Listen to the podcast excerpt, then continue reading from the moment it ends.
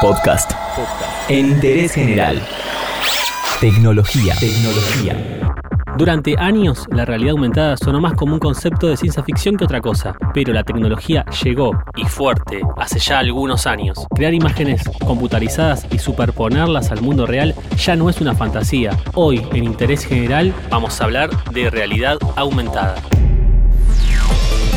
Hablemos un poco de los inicios de la realidad aumentada. Surgió por primera vez en los años 70 como una tecnología orientada a las experiencias de mundos virtuales. El término fue creado por Tom Caudell en 1992 y a partir de ese momento se sucedieron diferentes aplicaciones y plataformas para desarrollar esta tecnología. Ya en el siglo XXI la realidad aumentada entró en un periodo de auge que se dividió en tres etapas. Primero, realidad aumentada en computadoras de escritorio. Entre el año 2006 y 2008 gracias al mundo de los videojuegos y a la mejora de las capacidades en PCs y en tarjetas gráficas, fue posible crear experiencias de realidad aumentada de una gran calidad. Las máquinas eran capaces de mover escenas tridimensionales de más de 100.000 polígonos al mismo tiempo que se realizaba el tracking de los elementos visuales, el seguimiento de cada uno de esos polígonos píxel por píxel.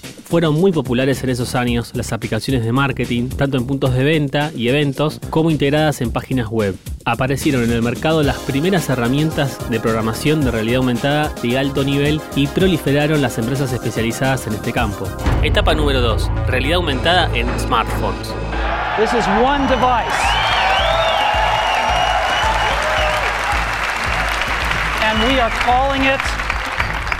IPhone.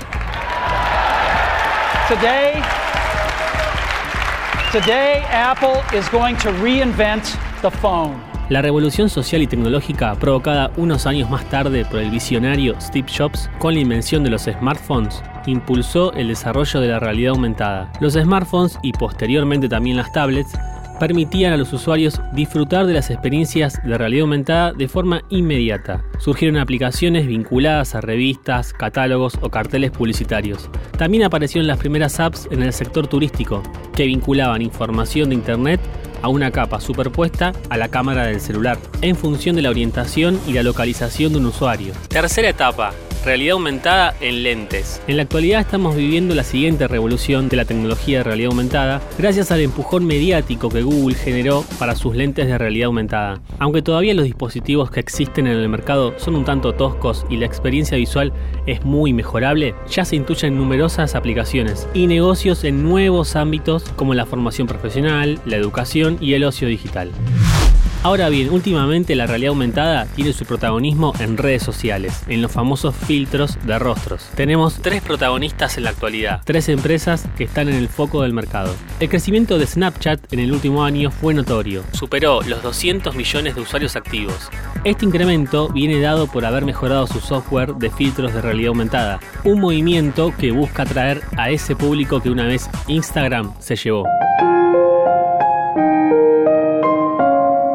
Instagram trajo las historias y con ellas los filtros de realidad aumentada. Ambas funciones nuevas hizo que emigraran la mayoría de usuarios de Snapchat, la cual no desapareció, pero tuvo que resurgir de entre las cenizas poco a poco, con mejoras en su aplicación, tanto en software como en valor añadido. Pese a ese crecimiento, tiene que estar atenta con la competencia. FaceApp, que dio un boom fuerte entre los amantes de la caracterización de la cara, alcanzando un pico de 29,5 millones de descargas en lo que llevamos de 2019. Esta empresa apuesta con un potente software que puede atraer a muchas personas que buscan mayor realismo. FaceApp provocó grandes controversias respecto a la privacidad, noticia que, lejos de provocar rechazo, dio más publicidad a la empresa y siguió alimentando el boom de descargas. Para Snapchat concretamente le supone un gran problema el que no se publiquen las fotografías que se realizan sus usuarios en las historias y sean compartidas en otras redes sociales. Esto no pasaría con FaceApp, ya que se enfoca más como un software de filtros que como una red social. Aquella empresa que consigue un servicio de filtros de realidad aumentada líder, sumado a un servicio de historias y servicios complementarios dentro de la app que enamore a los consumidores, será la que en los próximos años se asegure grandes cifras de usuarios.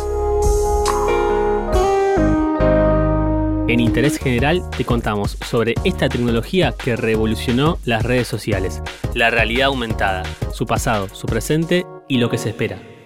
Entérate de esto y muchas cosas más y muchas cosas más en interésgeneral.com.ar.